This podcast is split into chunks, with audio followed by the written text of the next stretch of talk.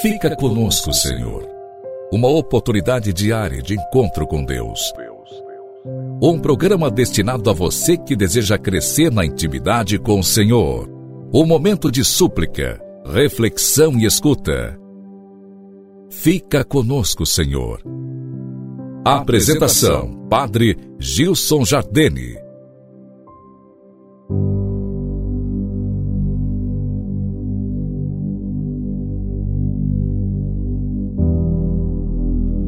Louvado seja nosso Senhor Jesus Cristo, para sempre seja louvado.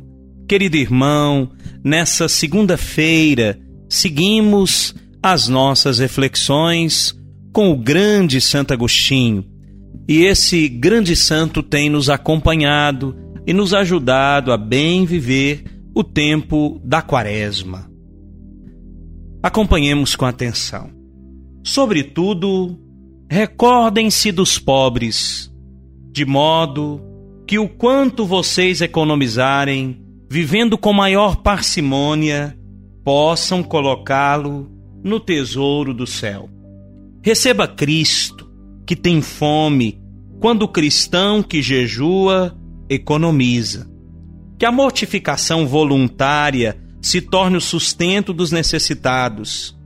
Que a pobreza voluntária de quem vive na abundância se torne o indispensável sustento de quem não possui nada. Enquanto isso, que o coração de vocês, manso e humilde, esteja disposto a perdoar com misericórdia.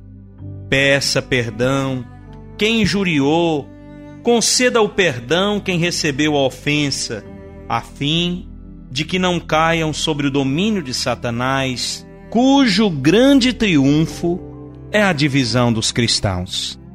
É um esmola que traz uma grande vantagem àquela que perdoar o delito ao seu semelhante, a fim de que o Senhor perdoe a você.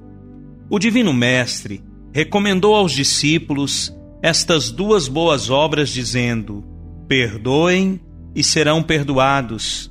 Deem e lhe será dado.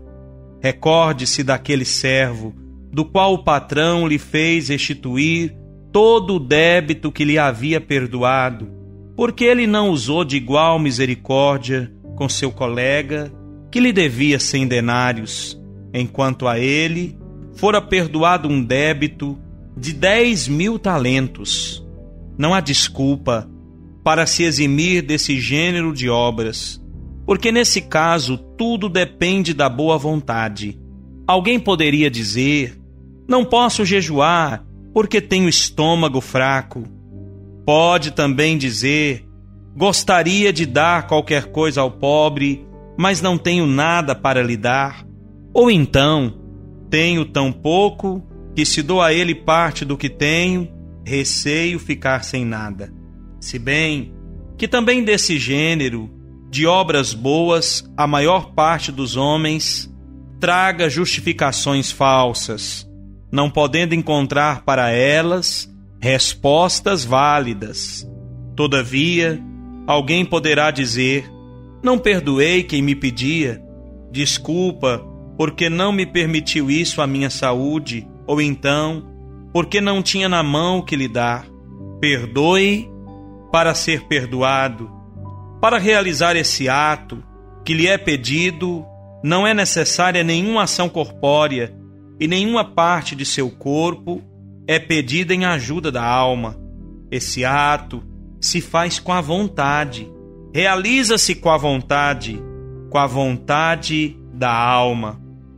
Faça-o com toda segurança, conceda o perdão com toda segurança não lhe causará nenhuma dor no corpo, nada lhe virá diminuir em sua casa. E todavia, irmãos, vejam que grande mal é não perdoar um irmão. Um irmão arrependido da parte de quem tem a obrigação de amar também os inimigos. Se as coisas estão assim, e encontrando escrito, o sol não se esconda sobre o vosso ressentimento, Considerem caríssimos, se pode chamar-se cristão quem ao menos nestes dias não está disposto a botar um fim naquelas inimizades que nunca deveria ter contraído.